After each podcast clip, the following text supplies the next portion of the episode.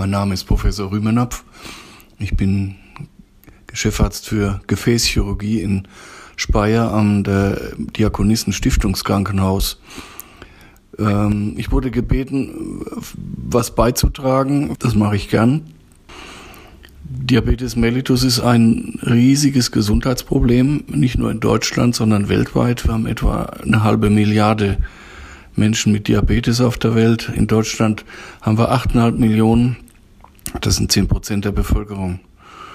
Und ein großer Teil dieser Patienten wird auf Dauer Probleme mit den Füßen bekommen, weil diese Patienten haben eine arterielle Verschlusskrankheit und sie haben eine äh, diabetische Polyneuropathie und diese Kombination ist brutal und führt pro Jahr etwa zu 12.000 Major-Amputationen, also Ober- und Unterschenkel-Amputationen bei diesen Patienten.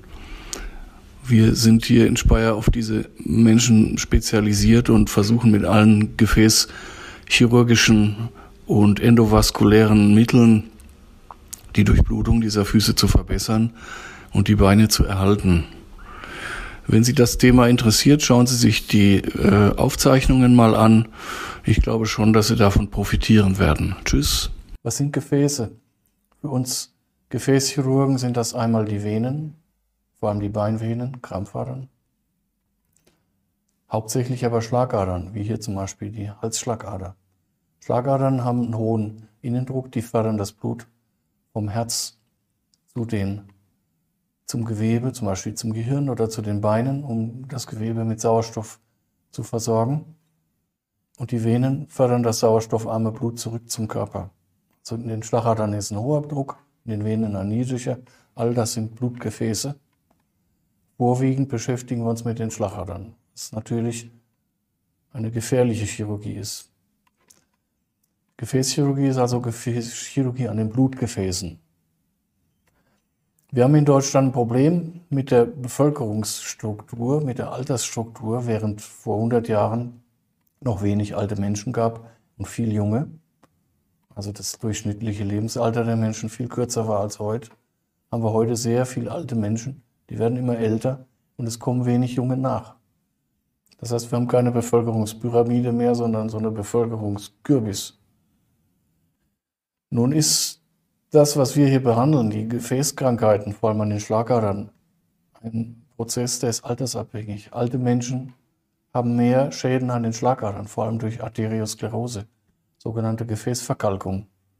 Je älter die Menschen werden, umso häufiger haben sie diese Probleme. Also ist der Mensch so alt, wie seine Schlagadern halten. Und wenn einer mit seinen Schlagadern Schindluder treibt, wie zum Beispiel ein Raucher, der jahrzehntelang Zigaretten raucht, dann hat er am Ende ein Problem. Das rächt sich spät, der merkt lange nichts und dann auf einmal kann er nicht mehr laufen. Oder kriegt einen Herzinfarkt. Wenn eine Schlagader im Körper krank ist, Arteriosklerose hat, dann haben die anderen das auch. Das heißt, es betrifft alle Schlagadern des Körpers.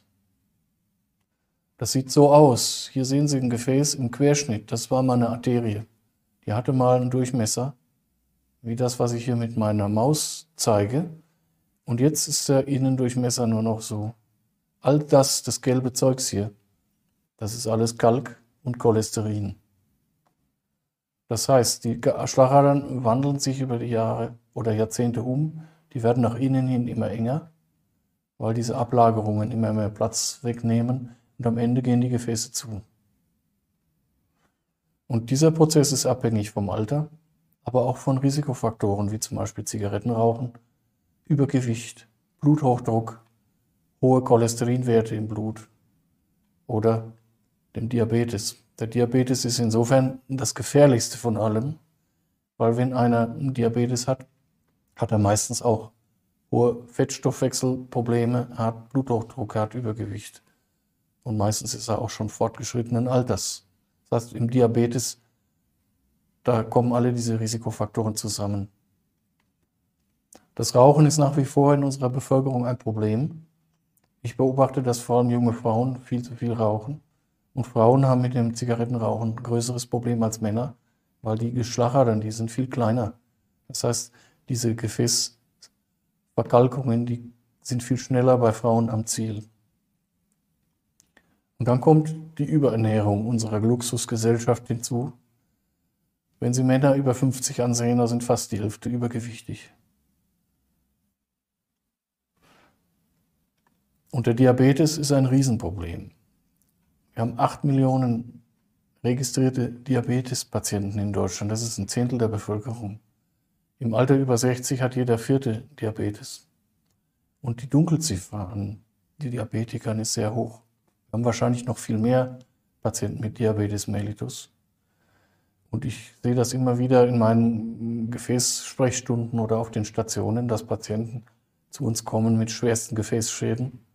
Und wir können schon von den Röntgenbildern sagen, das muss ein Diabetespatient sein. Und dann ist er einer. Und das ist seit 20 Jahren nicht bekannt gewesen. Der ist einfach durch die Maschen geschlüpft. Von denen gibt es sehr viele. Und der Diabetes ist eine extrem kostspielige Angelegenheit für unser Gesundheitssystem. Das kostet Milliarden. Was passiert beim Diabetes? Wenn einer 10, 20 Jahre lang zuckerkrank war und das nicht richtig im Griff hatte, dann entwickeln sich am Körper zwangsläufig Schäden. Und die betreffen fast alles Gefäßschäden. Der Diabetes ist die Gefäßkrankheit langfristig. Das betrifft einmal ganz kleine Gefäße, die man mit dem bloßen Auge nicht sieht, die Gewebe versorgen, Arterien, die zum Beispiel den Augenhintergrund versorgen oder die Nieren oder die Nerven in den Beinen. Und dann kommt es zu Schäden am Auge. 50 Prozent aller Erblindungen heutzutage geht auf Kosten des Diabetes. 50 Prozent aller Patienten, die an der Dialyse landen, wegen Nierenversagen sind zuckerkrank. Vor 30 Jahren war das noch eine Rarität, jetzt ist das eigentlich fast der häufigste Fall. Und Menschen mit Diabetes haben häufig Gefühlsstörungen in den Beinen, vor allem den Füßen, aber manchmal auch den Händen. Das heißt, die spüren ihre Füße nicht, die spüren auch keinen Schmerz. Den können sie mit der Nadel in den Fuß stechen und die spüren das nicht. Das sind alles Schäden im Gewebe, die entstehen durch Verletzungen, zuckerbedingte Zerstörungen der kleinen Gefäße. Und dann kommen noch die großen Gefäße hinzu, die, wir sagen makrovaskuläre Schäden. Das sind Gefäße, Schlagadern, die kann man benennen. Zum Beispiel Hirnschlagadern, die Herzkranzarterien oder die Beinschlagadern. Die kriegen Arteriosklerose und dann hat man bei Diabetes vermehrt Schlaganfälle, sehr häufig Herzinfarkte und sehr häufig Durchblutungsstörungen der Beine. Drei von vier Patienten mit Diabetes mellitus sterben an solchen Gefäßschäden. Und was die peripheren Gefäße in den Beinen anbetrifft, das ist unser Job hier. Natürlich auch die Halsschlagadern, um den Schlaganfall zu verhüten. Fangen wir mal an. Hier sehen Sie eine Patientin in der Dialyse. Die liegt da drei, vier Stunden. Hier ist der Dialyseapparat. Die kriegt Blut abgenommen aus den Armen das wird gewaschen und wieder zurückgegeben. Da braucht man pro Dialyse hunderte von Litern Blut, um die Giftstoffe, die die Niere nicht mehr entsorgen kann, aus dem Blut herauszuholen. Das ist kein schöner Zustand. Dreimal in der Woche, einen halben Tag, kann man sich auch was Schöneres vorstellen. Und wie gesagt, die Hälfte dieser Patienten sind Diabetiker. Das sind in Deutschland um die 100.000 mittlerweile. Und das verdoppelt sich alle zehn Jahre. Die meisten kriegen Hämodialyse das hier, eine Blutwäsche. Einige wenige kriegen eine Bauchfelldialyse. Das kann man zu Hause machen. Und die Hälfte sind zuckerkrank. Um Dialyse ermöglichen zu können, braucht man viel Blut. Und wo kriegen Sie das her? Das kriegen Sie nicht mit der Spritze aus der Armvene, sondern Sie müssen einen Zugang schaffen, wo Sie Blut in reichlicher Menge jederzeit vom Patienten bekommen können. Und das ist dann unser Job hier in der Gefäßchirurgie. Darum zeige ich diese Bilder. Wir legen sogenannte Shunts an. Das heißt, wir verbinden am Arm eine Arterie, die sieht man hier, mit einer Vene. Und dann kann das Blut direkt aus der Arterie in die Vene. Die kriegt dann einen Mordsdruck und Dampf. Und über ein paar Wochen entwickelt sich dann ein dicker Schlauch, der wahnsinnig viel und schnell Blut fördert. Das sieht dann so aus. So eine Schleife hier zum Beispiel. Und dann kann man da hineinpieksen, Blut entnehmen und wieder zurückgeben. Anders geht das nicht. Es sei denn, Der Patient kriegt so einen Dialysekatheter. Auch die legen wir in der Gefäßchirurgie. Die sind in der oberen Hohlvene. Da kann man dann Blut nehmen und wieder geben. Das ist kein schöner Dauerzustand, mit so einem Gummischlauch da rumzulaufen. Besser ist das. Und das machen wir im Jahr sicher 100, 150 Mal. So, aber jetzt zum Kernthema, die arterielle Verschlusskrankheit der Beine. Ich habe schon gezeigt, dass die Beinschlagader immer enger werden und sich zum Schluss verschließen. Und da gibt es Stadien. Zum Beispiel der klassische Raucher. Ich will der Dame nicht unterstellen, dass sie raucht, aber die Schaufensterkrankheit. Die Leute können nur noch ein paar hundert Meter laufen, dann tun ihnen die Wade weh, weil die Durchblutung nicht mehr reicht. Die gucken dann mehr interessiert in so Schaufenster. Darum nennt sich das Schaufensterkrankheit. Das ist das, was die meisten Raucher haben, wenn sie Schäden an den Beinschlagadern bekommen. Das kann dann weitergehen. Hier sehen Sie so einen Fuß, der tut schon weh in Ruhe. So schlecht ist die Durchblutung. Das sind Menschen, die können nur noch schlafen, wenn sie nachts die Beine aus dem Bett heraushängen lassen. Und dann ist der Weg nicht mehr weit hierhin. Dann ist die Durchblutung so schlecht, da fehlt so viel Sauerstoff, dass das Gewebe einfach abstirbt. Das tut normalerweise höllisch weh. Der Raucher, der kommt spätestens in diesem Stadium, wenn der Fuß noch heil ist, aber er vor Schmerzen nicht mehr schlafen kann. Der Zuckerkranke, der spürt an den Füßen nichts. Das ist das Fatale dran. Der kommt in diesem Stadium und riecht es vielleicht und sieht's, aber er spürt's nicht. Darum ist das mit dem diabetischen Fuß so gefährlich. Wie entsteht das? Der Diabetespatient hat die sogenannte Polyneuropathie. Das heißt, durch die Gefäßschäden an den Nerven, an den Beinen, stellen die ihre Funktion ein. Dann spürt er nichts mehr. Das heißt, er latscht in vielleicht schlechtem Schuhwerk immer auf die gleiche Stelle, kriegt dick Schwielen. Ein normaler Mensch würde das gar nicht aushalten so lange. Dann bricht die Schwiele auf, weil Entzündung, da kommen Bakterien rein und dann haben wir am Ende so ein Loch hier im Fuß. Das ist ein klassisches äh, diabetisches Fußgespür. Ursache ist, dass er nichts gespürt hat, schlechte Schuhe, Legosteine im Schuh oder sowas oder zu viel barfuß gelaufen. Aber wenn der Schaden dann mal da ist, dann braucht der Fuß eine gute Durchblutung, sonst wird das nicht mehr heilen.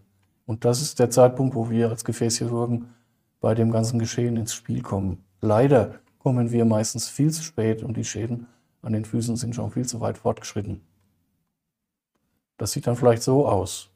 Da ist das Loch schon in das Grundgelenk der zweiten Zehe eingebrochen. Und oben ist eine Fistel, da kommt der Eiter raus. Das ist sehr häufig. Jeder sechste Zuckerkranke bekommt das im Laufe seines Lebens. Das sind pro Jahr eine Viertelmillion Fußschäden, Wunden an den Füßen. Und in über 50 Prozent der Fälle haben die eine schlechte Durchblutung, sodass wir als Gefäßchirurgen gefordert sind. Und wer einmal sowas hatte, der wird in seinem Leben in 25 Prozent der Fälle irgendeine Art von Amputation kriegen. Meistens Zehen, das geht ja noch, aber häufig eben auch Unterschenkel- oder Oberschenkelamputationen. Und in Deutschland werden pro Jahr etwa 13.000 solcher großer Amputationen bei Diabetespatienten gemacht. 80 Prozent aller großen Amputationen gehen auf das Konto des Diabetes. Darum ist die Kombination Diabetes und Gefäßkrankheiten so unheilvoll. Während der Raucher seine Gefäßschäden vor allem in den Becken- und Oberschenkelschlagadern hat, was man gut chirurgisch oder mit einem Ballonkatheter richten kann, hat der Zuckerkranke zusätzlich noch Schäden in den Unterschenkelschlagadern und das äh, ist schwieriger zu behandeln, weil die sind feiner und da trauen sich nicht so viele Leute ran. Noch vor 20 Jahren war es klar, wenn ein Zuckerkranker ein Loch im Fuß hat, dass er eine sehr hohe Amputationsgefahr hat. Das stand in den Lehrbüchern. Ist gleich Oberschenkelamputation. Und erst in den letzten Jahren, Jahrzehnten hat man sich daran gewöhnt, bei Diabetikern auch die Unterschenkelschlagadern zu verbessern, damit die Füße dranbleiben. Wie kommt man jetzt der Sache bei, wenn so ein Diabetiker kommt mit einem Loch im Fuß? Das Erste, was man machen muss, natürlich die Wunde angucken, austasten. Wie weit geht das? Wie schlimm ist es? Ist eine Entzündung drin? Aber dann geht es um die Durchblutung aus meiner Sicht. Und es gibt am Fuß Stellen, wo man Pulse tasten kann. Zum Beispiel hier am Innenknöchel. Da tastet, kann man normalerweise einen Puls tasten. Oder hier am Fußrücken kann man auch einen Puls tasten. Wenn einer ein Loch im Fuß hat und der ist Diabetiker und man kann die Fußpulse tasten, hat er schon gewonnen. Dann wird das heilen, wenn man nur die Wunde ordentlich behandelt und den Fuß oder diese Wunde entlastet. Aber wenn einer ein Loch im Fuß hat und er hat keine Pulse mehr, dann wird es gefährlich. Da muss man weiterschauen. Der nächste Schritt ist die Sonographie, das heißt mit, mit Ultraschall, mit der Dopplersonde gucken, fließt da was und was fließt. Da kann man so Kurven ableiten, da kann man schon sehen, ob Engstellen bestehen oder nicht. Das geht relativ flott. Und der nächste Schritt, der eigentlich wichtigste, ist das hier. Das ist ein Ultraschallgerät. Da können Sie die Schlagadern im Gewebe sehen. Sie können die verfolgen, zweidimensional, und Sie können dann auch noch sehen, was fließt in den Schlagadern, wie schnell fließt das, sind Engstellen. Und wenn Sie das beherrschen, können Sie die Schlagadern vom Becken bis zum Fuß runter in relativ kurzer Zeit durchuntersuchen. Und dann brauchen wir eigentlich keine weiteren Untersuchungen mehr, weil dann weiß man schon, wo liegt das Problem und was können wir dem Patienten anbieten. Der nächste Schritt, wenn man es dennoch braucht, sind sogenannte Angiografien. Das hat man früher bei jedem gemacht. Heute machen wir das nur mehr ausnahmsweise.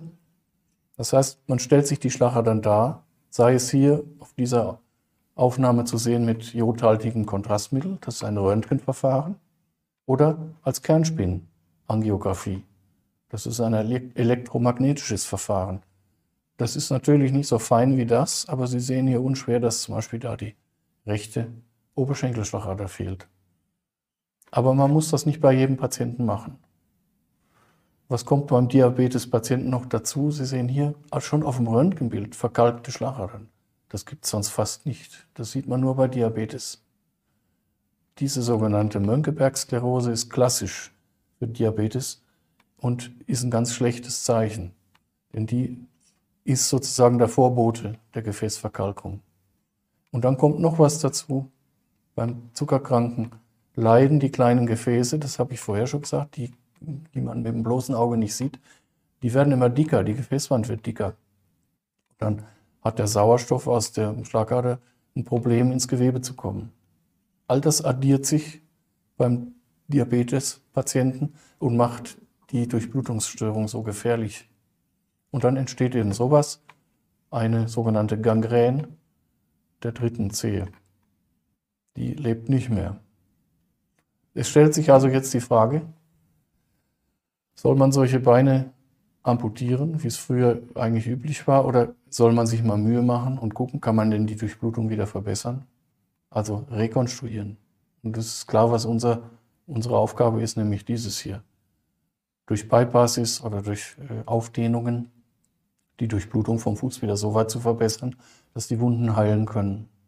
Das ist unsere Aufgabe. Die Heilungschance einer Wunde am Fuß ist abhängig von der Sauerstoffversorgung. Schlecht durchblutete Wunde können Sie pflegen, wie Sie wollen, die wird nicht heilen. Die teuersten Wundauflagen sind für den Ofen, wenn die Durchblutung nicht stimmt. Leider wird es sehr häufig übersehen und monatelang teuerste Wundauflagen auf Wunden geklatscht, wo man eigentlich schon sieht, dass da die Durchblutung fehlt. Also schnell machen mit der Durchblutungsüberprüfung und rasch an einen Spezialisten weiterleiten. Was wollen wir erreichen, wenn wir die Durchblutung verbessern? Wir wollen, dass die Fußinfektionen rausgehen, wir wollen, dass die Wunden heilen, dass wir Amputationen vermeiden, dass die Patienten wieder laufen können, dass, falls sie Schmerzen haben, die Schmerzen weg sind, dass sie psychisch wieder stabil sind. Viele Diabetespatienten mit so Problemen am Fuß haben, die haben schwerste Depressionen. Wir wollen, dass die Patienten wieder in ihre Familien kommen, sozial integriert bleiben und dass sie nicht zu Pflegefällen werden dann sind sie weg vom Fenster. Wir wollen, dass sie lebensverlängernd, dass wir lebensverlängernd arbeiten und das tun wir, wenn wir Bypasses machen, die Leute wieder laufen können, dann leben die länger. Und wir wollen, dass diese Rekonstruktionen, die wir da basteln, auch lange halten. Was brauchen wir dazu? Ein Gefäßzentrum. Alleine als Gefäßchirurg hat das wenig Sinn. Wir brauchen Partner. Wir brauchen Diabetologen, wir brauchen Angiologen, also das sind Internisten, die sich um die Gefäße kümmern. Wir brauchen eine radiologische Praxis, wie wir sie hier haben, für die Bilder. Wir brauchen eine Dialysemöglichkeit. Wir brauchen Anästhesisten, die mitspielen, weil diese Patienten sind extrem krank und gefährdet durch eine Operation. Und wir brauchen für die Nachsorge Orthopädietechniker, die Schuhe machen, Einlagen, Orthesen, Prothesen. Und wir brauchen Podologen, die die Füße pflegen. Das ist ein ganz wichtiger Punkt. Äh, Diabetespatienten, gerade solche, die aus unserer Klinik wieder nach Hause kommen, die brauchen alle in regelmäßigen Abständen einen Podologen. Diese Gefäßzentren wie unseres sind natürlich dadurch überregional bekannt. Wir rekrutieren zum Beispiel von Worms bis nach Frankreich rüber. Die kommen dann, wenn in den kleineren Häusern oder Häusern, wo keine Gefäßchirurgie ist, wenn da die Versorgung nicht passt, dann kommen die zu uns, werden operiert und wir verlegen sie relativ rasch wieder zurück. Das ist ein Netzwerk, das haben wir seit über 20 Jahren aufgebaut und das funktioniert. Sonst könnten wir so viele Patienten ja gar nicht bekommen. Wenn man das so macht wie wir, oder wenn wir das so machen, wie andere das schon lange beschrieben haben, wir haben das Pulver hier nicht erfunden, äh, können wir die Amputationszahlen um bis zu 90 Prozent senken. Und das deckt sich auch mit unseren Zahlen. Etwa 10 Prozent der Patienten, die als amputationsgefährdet zu uns kommen, werden tatsächlich amputiert. Aber wir haben schon immer noch mindestens 100 Unter- oder Oberschenkelamputationen im Jahr. Da kommen wir nicht drum herum, bei über 2000 Operationen. Wenn wir operieren, bevor ich Ihnen Details zeige, ist es logisch, dass wir von zentral nach peripher denken. Das heißt, es hat wenig Sinn, einem Diabetespatienten einen Bypass zum Fuß zu machen, wenn er vorgeschaltet eine verschlossene Beckenschlagader hat. Also immer logisch denken und erstmal von der Beckenschlagader über Oberschenkel nach Unterschenkel denken. Leider wird das auch oft falsch gemacht. Und dann werden Bypasses angelegt, die nicht funktionieren können, weil der Einstrom nicht passt. Das ist wie in einem alten Haus, wo es mit, mit verkalkten Rohren, wo sie oben in der Dachkammer versuchen, ein Rohr auszutauschen. Dabei ist die Engstelle schon unten im Keller. Wenn man an den Schlagadern was macht, immer erstmal mit dem Ballonkatheter versuchen. Das ist weniger äh, belastend für den Patienten. Schnitte vermeiden, wenn es irgendwie geht, vor allem im Gebiet, wo die Durchblutung sowieso schon schlecht ist. Und bevor man Bypasses macht, wie wir sie doch zu Hunderten pro Jahr brauchen, sollte man gucken, ob man nicht kleine gefäßchirurgische Eingriffe mit Ballonkatheter kombiniert. Das sind sogenannte Kombinations- oder Hybrideingriffe. Als letzte Rettung, wenn gar nichts geht, Aufdehnungen nicht funktionieren, kommt der Bypass ins Spiel. Und damit fange ich jetzt an. Bypasses heißt, wir überbrücken einen Verschluss eines Gefäßes. Und dazu brauchen wir ja ein Material. Das Übliche, was man dafür nimmt, ist die Beinvene. Die ist hier auf so einer alten Darstellung aus unserem Zeichenlabor von der Uni Erlangen. Das ist aus den 50ern schon, hat man das schon gemacht. Diese Vene wird entnommen, um 180 Grad gedreht wegen der Venenklappen und in der Tiefe wieder als Arterie benutzt, eingenäht, zwischen der Spender- und einer Empfängerarterie. Das ist das beste Bypassmaterial. Wenn Vene nicht mehr da ist, wenn zum Beispiel einer schon eine Krampfaderoperation hatte und die ist nicht mehr vorhanden, dann kann man auch Kunststoff nehmen, wie das Material hier. Das ist aus Teflon. Das nennt sich Gore-Tex. Ist aber nicht so gut wie körpereigene Vene, aber man hat es zumindest in Reserve. Hier sieht man so einen Gore-Tex-Bypass vom Oberschenkel auf eine Unterschenkelschlagader. Jetzt ist der Patient ein bisschen mager, da sieht man es halt. Aber die meisten Patienten sind gut beleibt. Da sieht man diese Bypasses, auch wenn sie ums Knie herum irgendwo durchgezogen sind, nicht. Jetzt ein Beispiel eines ein klassisches äh, Diabetikerproblem. Diese Zehen, die drohen abzusterben. Hier ist das Haut schon kaputt. Der sieht nicht gut aus, der Fuß. Den haben wir direkt im Operationssaal eine Gefäßdarstellung gemacht. Und hier ist der Kniegelenksspalt da ist die Knieschlagader unterhalb vom Knie und Sie sehen hier, da fließt noch was, aber dann wird es immer schütterer. Und da um Knöchel rum sind nur noch irgendwelche Reste von Schlagadern vorhanden. Das heißt, der Fuß wird nicht mehr direkt mit Blut versorgt. Aber hier am Innenknöchel sieht man wieder eine Schlagader. Und damit ist der Fall für uns klar, wir werden zwischen hier, wo noch Blut fließt, und hier, wo was wieder fließen kann, einen Bypass machen. Aus Vene. Hier ist die Schlagader, hier ist die Vene, end zu End angeschrägt. Und hier ist die Nadel, das ist der Faden, das macht man mit der Lupenbrille. Das ist ganz fein. Hier ist die Sonde in der Schlagader. Und am Ende sieht das so aus. Das Blut fließt über den Bypass von der Knieschlagader direkt hier in die Fußschlagader. Und aus, auf einmal ist aus diesem Rinnsal wieder gescheite Schlagader geworden und dann sieht der Fuß auch gleich besser aus. Das geht innerhalb von ein paar Sekunden, ist der rosig. Und dann sieht auch der Schaden nicht mehr so doller aus. Bei dem wird man gar nichts amputieren müssen. Das ist so ein klassischer Bypass. Das ist eine sehr segensreiche Chirurgie. Das kann man runter machen bis zum Fußrücken. Und die Bypasses, wenn die mal richtig funktionieren, halten die auch lang. Nach fünf Jahren sind bis zu 80 Prozent noch offen. Und damit auch etwa 80 Prozent aller Beine noch dran, die ansonsten verloren gegangen wären. Das schaffen sie mit keinem Ballonkatheter. Also unsere Chirurgie ist der Goldstandard für die Langzeitergebnisse. Und manche Patienten haben irgendwann vergessen, dass sie einen Bypass haben. Der hier kam eigentlich zur Kontrolle seines anderen Beins. Das ist vielleicht ein Jahr alt, Foto. Und ich, der wollte, dass ich das andere Bein untersuche. Und, und dann stellt sich heraus, dass ich den vor 15 Jahren schon mal operiert habe am anderen Bein, nämlich einen Bypass hier vom Innenknöchel über den Fußrücken zum Fußrücken, zur Fußrückenschlagader. Das sieht man kaum mehr. Die, die äh, Wunden, die sind so gut verheilt und der Patient hat das vergessen, aber der tickt immer noch wie eine Uhr. Das muss man erstmal schaffen mit dem Ballon. Hier sieht man mal so einen Ballon. Hier ist eine Engstelle in der Oberschenkelschlagader. Da punktiert man über die Leiste, bringt einen Führungsdraht darüber und dann schiebt man einen Ballonkatheter an die Stelle, bläst den auf, auf 8 oder 10 Bar. Hier sehen Sie den aufgeblasenen Ballon und dann sieht man hier das Ergebnis. Da ist die Schlagader wieder auf. Das ist noch nicht endgültig. Am Ende kommt hier und da noch ein Stent. Der wird dann nochmal anmodelliert mit dem Ballon und dann hält das auch. Aber das hält natürlich lange nicht so lang wie ein Bypass. Dennoch würde man heute solche kurzen Engstellen niemals offen operieren. Da geht man immer erstmal im Ballon ran, denn das kann man wiederholen. Und für den Patienten ist das auf Dauer zwar schon belastend, wenn er immer wieder mal operiert werden muss, aber die Operation selbst, die Ballonaufdehnung, ist nicht so belastend.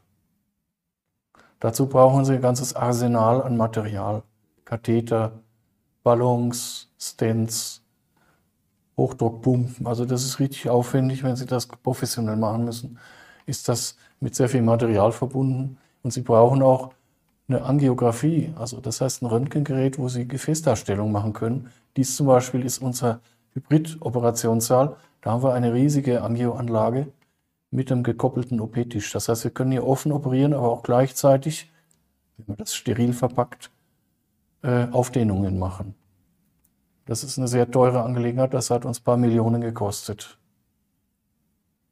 Und hier sehen Sie uns bei der Arbeit, da ist das Gerät, das kann man dann so mit, mit Tasten bedienen. Hier ist noch so ein Pult, da können Sie es mit so, ein, mit so einem, wie nennt sich das, äh, mit so einer Joystick, mit dem Joystick bedienen. Millimeter genau, das ist so eine tolle Geschichte. Wenn man sich jetzt fragt, was ist nur besser, ein Bypass oder eine Aufdehnung, das kommt drauf an. Kurzstreckige Aufdehnungen, die sind sicher besser gedehnt, langstreckige besser mit dem Bypass. Ähm, und jetzt als letztes Beispiel, wie, was wir im OP so machen, das ist ein Diabetespatient, der muss sowieso irgendwann in den OP, weil das tote Zeug muss weg, sonst entzündet sich's. Wir wissen vom Ultraschall, dass der äh, in der Leiste noch gut durchblutet ist und bis zum Knie. Und dann geht er in OP, kriegt eine Gefäßdarstellung im OP und wir sehen dann, muss man, kann man es aufdehnen oder braucht er einen Bypass. Er kriegt immer eine Lösung und am Ende machen wir den Fuß noch sauber. Während einer OP. Das heißt, eine Narkose und der ganze, alles, was da nötig ist, in einer Sitzung. Hier Beispiel, das ist dieser Patient. Engstellen in der Knieschlagader und in der Unterschenkelschlagader, der einzigen, die den Fuß erreicht. Hier liegt der Ballon, ist aufgedehnt und hier sehen Sie das Ergebnis der Aufdehnung. Dieser Fuß hat wieder einen, einen, äh, eine Perspektive. Die Nekrosen werden abgetragen, vorne auch. Und dann kommt der Fuß in so eine Liegeschale mit so einem Vakuumverband. So eine Ver Verletzung, da sieht man die Ferse durch, ist alles kaputt gewesen. Kann man nur wieder hinkriegen, wenn man einen Orthopädie-Techniker hat, der einem so eine Schale bastelt, wo die Ferse schwebt.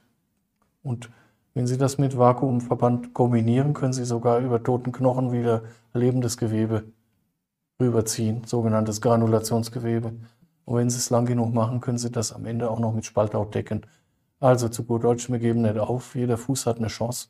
Der Aufwand ist manchmal hoch, aber die Aussichten, so einen Fuß zu retten, sind 90 Prozent.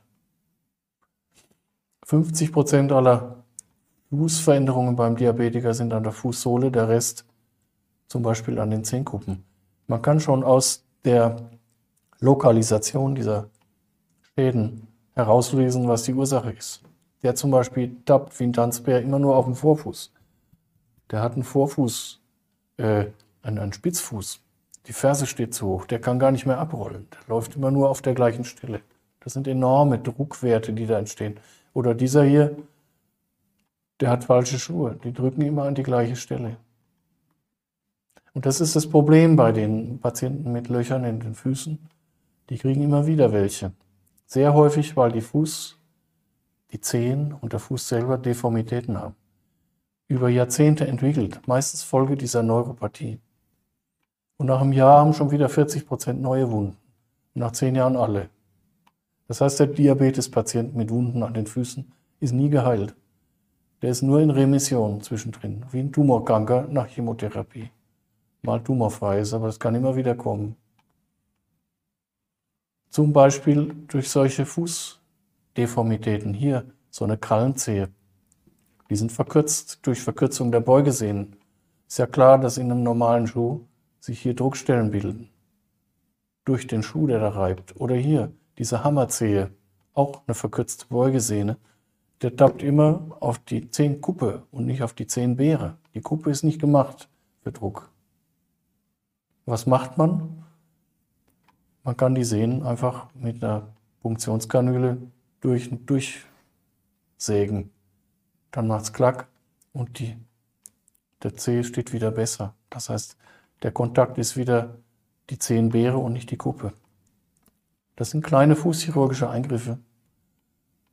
Äh, auch hier der Ballenfuß. Das ist eine chronisch verkürzte Achillessehne, weil die Wadenmuskulatur sich zusammengezogen hat das, das, das Loch, was hier am Vorfuß ist, dieses, das kann nicht heilen, wenn man den Fuß in dieser Stellung lässt. Also muss man schauen, dass man die Achillessehne verlängert, dass der Fuß wieder in eine normale Stellung kommt, dass die Ferse den Boden berührt und nicht der Vorfuß. Und das sehen Sie hier, ist ein kleiner Schnitt. Da haben wir am Übergang vom Muskel zur Sehne die Sehne einmal quer durchtrennt. Das ist eine ganz kleine Sache.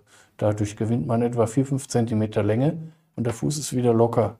Und erst dann hat es einen Sinn, so einen Fuß orthopädie-technisch mit Schuhwerk zu versorgen. Das sind kleine fußchirurgische Eingriffe, die sind sehr segensreich, aber die macht kein Mensch. Und darum haben wir uns in unserer Abteilung seit 15 Jahren darum gekümmert, dass wir uns da qualifizieren. Also einer meiner Oberärzte, der Herr Erhard und ich, wir sind auch Fußchirurgen der Deutschen Gesellschaft für Fuß- und Sprunggelenkschirurgie. Das war anstrengend, da mussten wir viele Kurse machen, Wochenenden dran geben, um das zu lernen. Aber wir haben es gelernt und für uns umgesetzt. Und wenn man das mit der Gefäßchirurgie kombiniert, hat man ein tolle, tolles Portfolio. Also, was hat Diabetes mit Arterien zu tun? Viel. Der Diabetes ist eigentlich die Gefäßerkrankung und beschäftigt uns entsprechend. Die Spätkomplikationen beim Diabetes, Herzinfarkt, Dialyse, Erblindung, Amputationen, das sind praktisch alles Gefäßschäden. Und darum hat die Gefäßchirurgie für Menschen mit Diabetes eine sehr große Bedeutung. Der Mensch mit Diabetes hat eine hohe Amputationsgefahr. Man muss sofort an die Gefäße denken, an die arterielle Durchblutung, versuchen sie zu verbessern. Das ist ungefährlicher und für die Volkswirtschaft ökonomischer als zu amputieren und die Menschen danach ins Pflegeheim zu stecken. Aber die Durchblutungsverbesserung löst nicht alle Probleme beim diabetischen Fuß. Es wäre also dumm zu glauben, dass wenn wir einen Bypass machen, alle Probleme gelöst sind. Nein, wir müssen im Team dafür sorgen, dass diese Patienten, die nur in Remission sind und jederzeit wieder ein Loch im Fuß sich laufen können, dass die allround geschützt werden, wegen der hohen Rezidivrate. Das heißt, das nennt sich Sekundärprophylaxe. Wenn einer mal ein Loch hatte, muss man alles daran setzen, dass es nicht nochmal kriegt. Und dazu hilft die kleine Fußchirurgie, regelmäßige Nachuntersuchungen, eine Schuhversorgung, also durch die Orthopädietechnik oder einen orthopädischen Schuhmacher und eine professionelle Fußpflege durch die Podologie.